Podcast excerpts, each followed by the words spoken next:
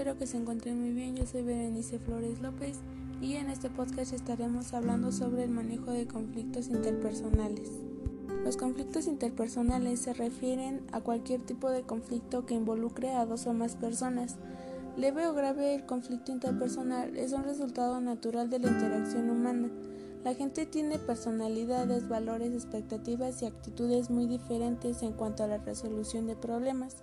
Cuando trabajas o interactúas con alguien que no comparte tus opiniones o metas, puede producirse un conflicto.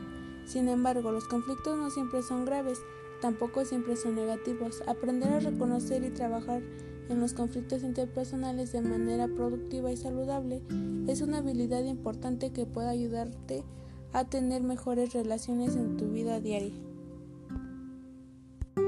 Ya sea que el conflicto ocurra entre tus amigos, compañeros de trabajo o parejas románticas, es perfectamente normal.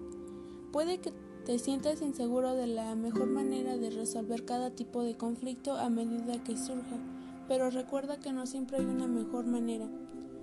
Cuando abordas un conflicto con flexibilidad, respeto y voluntad de escuchar y considerar las perspectivas de los demás, tendrás más posibilidades de colaborar con éxito para encontrar la mejor solución para todos.